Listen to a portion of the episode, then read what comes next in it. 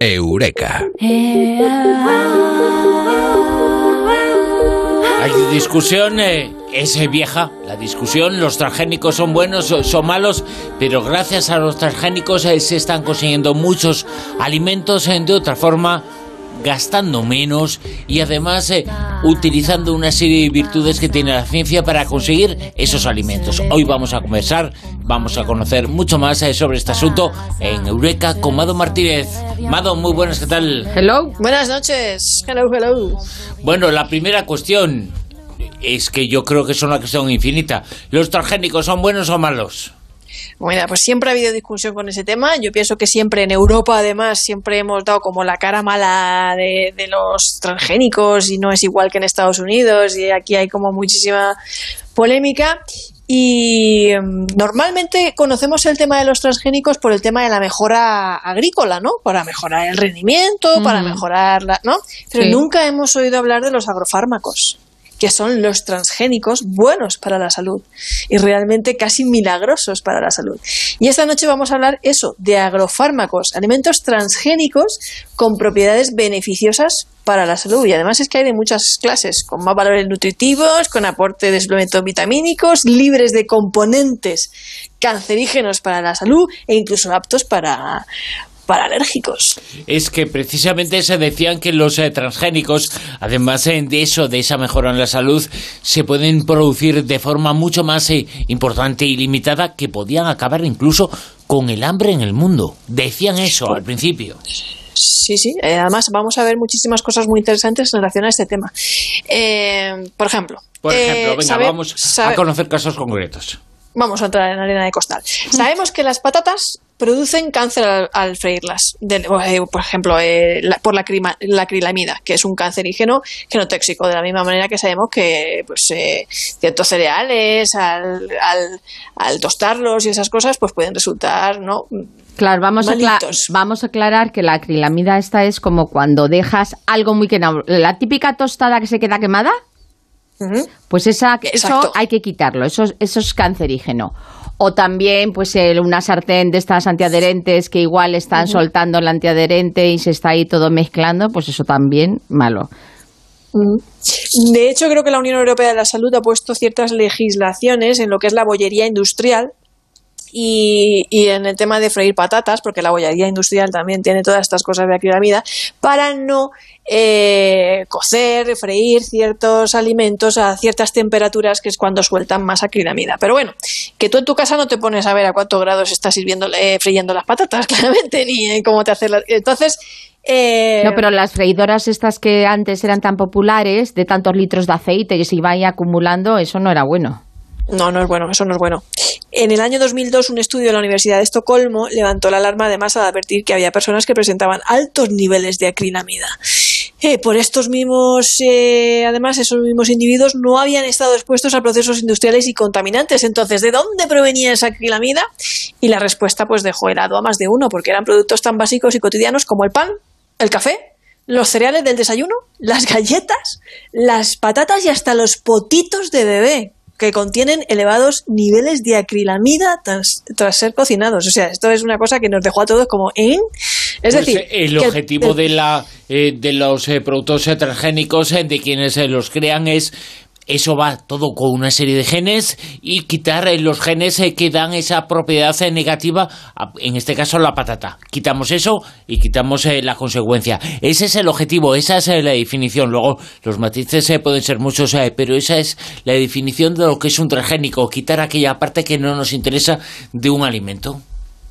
Claro, porque ¿y si existiera una patata mágica que al freírla no soltara acrilamida? Ujú. ¿no? Exacto, y, co- así como todo, eh, que en el procesamiento de esos alimentos no tuviéramos que tener es- estar expuestos a esa acrilamida. Bueno, pues existe. Se llama innate. Es una patata transgénica, dura más tiempo y apenas genera acrilamida cuando se la cocina a altas temperaturas. Normalmente, un alimento transgénico tiene genes de otras especies, pero esta patata no. Entonces, ¿quién ha hecho esta patata? Esto también es interesante, veamos, porque si, si recordamos que en plena crisis de- del 29 algunas personas eh, estaban en la ruina y saltaban por la ventana, no sé si os, os- os Sí, acordáis, sí, en el crack del 29, bueno, pues eh, J.R. Hombre, me cogió Estados un poquito joven todavía. A mí también, pero bueno. Por eso no me acuerdo. No me acuerdo, pero los, los libros, libros? eh, los libros sacan de dudas. Bueno, pues este tío, Simplot, fundó en Estados Unidos una empresa de patatas deshidratadas eh, que fue eh, en la Segunda Guerra Mundial, durante la Segunda Guerra Mundial, cuando se hizo todavía más rico al convertirse en proveedor de un restaurante llamando McDonald's, que entonces no conocía nadie, pero que ya apuntaba maneras. Bueno, pues en la actualidad sigue siendo el proveedor de toda la cadena y estos son los que han hecho esta patata mágica. Pero el tema es cuánto vale la patata, porque claro, a lo mejor haces un, un producto estupendo, maravilloso y resulta que es prohibitivo. No, pero a ver, ¿cuánto vale? No. ¿Dónde se puede comprar esta patata? En Europa no. Ah, ¿Vale? En Europa no. En Europa hay unas leyes muy restrictivas en lo que es en la autorización de alimentos transgénicos. En Estados Unidos no está la cosa igual a nivel de legislación y de hecho eh, gran mayoría de aceites y de soya y de lo que sea que consumen en Estados Unidos es todo transgénico. No existe ese problema ni, ni ese conflicto. De todas Gluten formas, bueno. en la salud de los norteamericanos, sobre todo en cuestiones Sí. de alimentación, sí, esa obesidad, No pueden dar ejemplo. no es, eh, no, no parece, Pero no es por los parece lo transgénicos. mejor, ¿eh?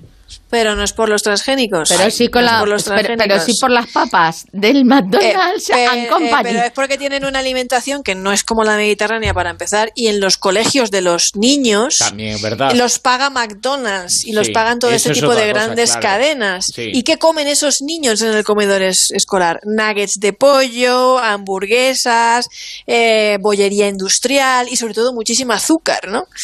Y, y claro, es que eso tiene unos problemas de obesidad Enormes, bastante sangrantes. enormes, sí, ¿Y, sí. qué enormes, pasa, ¿Y sí. qué pasa con el gluten?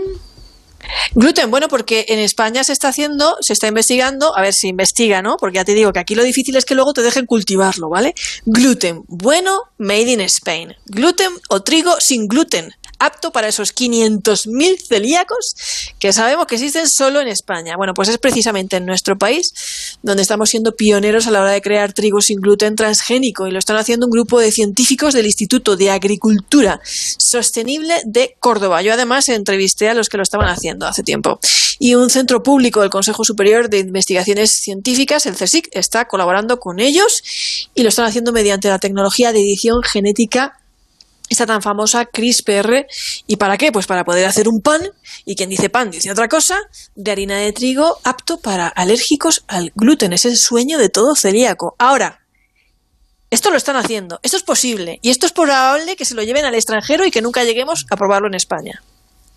Por lo Ah. menos a corto plazo. Pero todo por que las la gente lo sepa, ¿eh?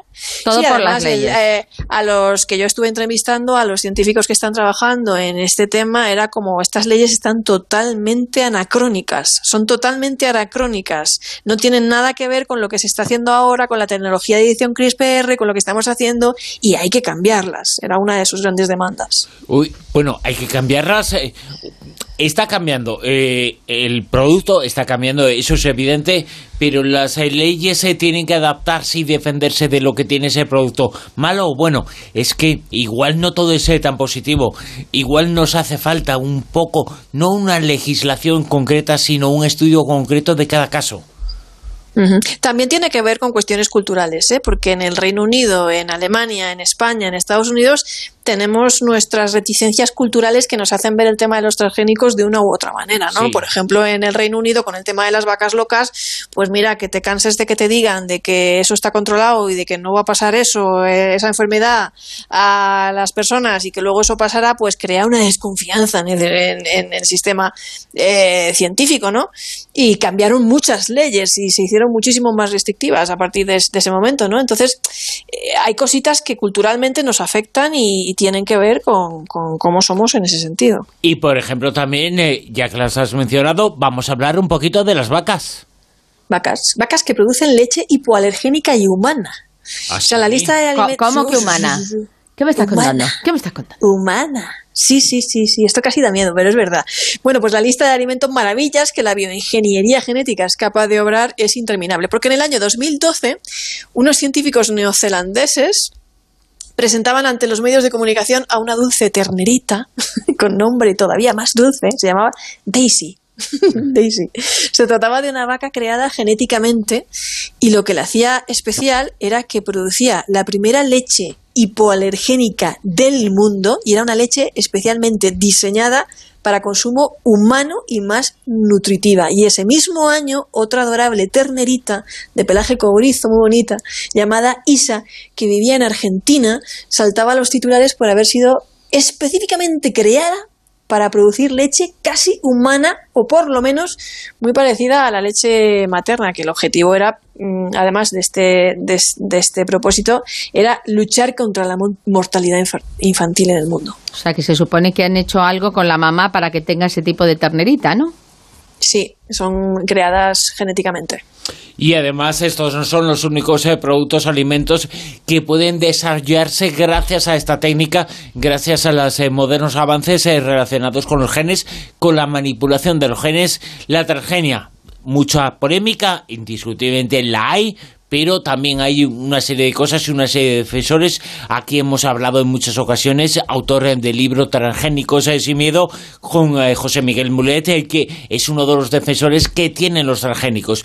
Tienen defensores y detractores y tienen seguramente el asunto, si quiere hacer un todo de absolutamente eh, todos los transgénicos. Eh, pues seguramente hay que analizar cada caso en concreto. Bueno, vamos a comentar algunos casos, algunas cosas que se están haciendo para conseguir auténtica magia.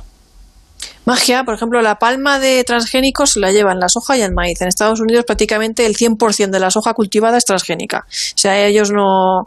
Aceite de soja transgénico, además, como aceite de oliva, hacen ya incluso, ¿eh? O sea, incluso imitan eh, genética... O sea, esto es muy fuerte. Aceite de soja como aceite de, de oliva. Los investigadores trabajan en propuestas tan variadas como un maíz anticancerígeno, porque el maíz, en el proyecto de investigación de unos investigadores de la Universidad de Arizona, estuvieron trabajando en modificar el gen del maíz que bloquea la aparición de toxinas en dos hongos que crecen en las mazorcas de maíz, envenenándolas. Esto es verdad, la gente no lo sabe, pero el maíz es cancerígeno. Entonces, unas toxinas que aparte de acabar con las cosechas, son uno de los cancerígenos más potentes que se conocen y provocan miles de muertes en el mundo por culpa de dos hongos.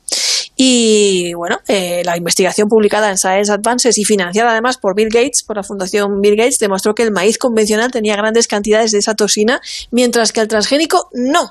Y la FAO dice que mueren en el eh, 20.000 personas, casi todos niños, a causa de este maíz envenenado cada año. Pero mira, una cosa que a mí me, me, me causa también maravilla, ¿no? Eh, piñas de color rosa, tomates más nutritivos, de mejor sabor, que duran más, pero plátanos que pueden combatir la deficiencia de vitamina D en los niños de África, como los desarrollados por los científicos de la Universidad de Queensland de Australia. También estuve entrevistándolos. Se trata de un transgénico con un aporte de vitamina A tremendo. Lo están cultivando experimentalmente en Uganda, donde el plátano es el alimento básico de la dieta y la palabra que tiene allí para designar precisamente a la comida significa plátano. Y donde el profesor James Dale y su equipo, los creadores de esta super banana, que la hormiga atómica yo creo que habría adorado, esperan que sirva para frenar la ceguera y mortalidad infantil producidas por la deficiencia de vitamina A en este lugar, causante además de un mal desarrollo cerebral y un sistema inmunitario débil y afecta especialmente a los niños menores de 5 años y es responsable, agarraros a la silla, de la muerte de 700.000 niños en todo el mundo cada año. Con lo cual yo creo que los transgénicos se merecen también, yo sé que tienen mucha, mucha polémica, pero una cara amable. Y es justo que la reivindiquemos y que la comentemos aquí también porque hay que decirlo. Eh, también hay que decirlo, por supuesto que hay que hacerlo y lo hacemos aquí en contigo. De todas formas, eh, pues igual si fallecen este número de niños, eh, no se fallecen, sino que fallecen este número de niños por una serie de problemas nutricionales, igual el remedio no son los transgénicos, eh, son eh, mirar un poquito por ellos y dar dinero, eh, dar lo que nos sobra y dárselo a ellos, y no emplear lo que nos sobra a nosotros eh, para crear transgénicos. Igual no es el camino, no estamos cogiendo el camino adecuado, creo yo. Yo creo que una cosa no quita la otra. eso es evidente, eso es evidente, eso es evidente. Yo creo que una cosa no quita la otra, y si hay alimentos que en el procesamiento son cancerígenos, o el, el, maíz es que es así, o sea, es que es así, mm. eso ni tiene más ni tiene menos, que mediante la bioingeniería resulta que ya no son cancerígenos, pues mira, pues tampoco le veo la maldad. Claro, no, desde luego, Tampoco le veo la maldad, ¿eh? Y si hay gluten para celíacos, pues tampoco le veo la maldad. Evidentemente, eh, la cuestión es el uso que se haga de cada cosa y que ese uso que se puede hacer de los transgénicos también sea un uso eh, no solamente coherente, sino solidario con quienes eh, lo necesitan en el mundo y necesitan una serie de apoyos alimenticios. Y el objetivo de los transgénicos no tiene que ser dar de comer otra cosa al primer mundo, sino dar de comer al tercer mundo también. Y, si además consiguen ya para los alérgicos, que ahora está todo el mundo alérgico, pues mira, bienvenido sea, por lo menos que se tenga la alternativa. Claro. En Eureka, los eh, transgénicos, eh, los transgénicos eh, buenos, hemos tocado el tema con Mado Martínez. Mado, muchas gracias. Un abrazo. Un abrazo grande.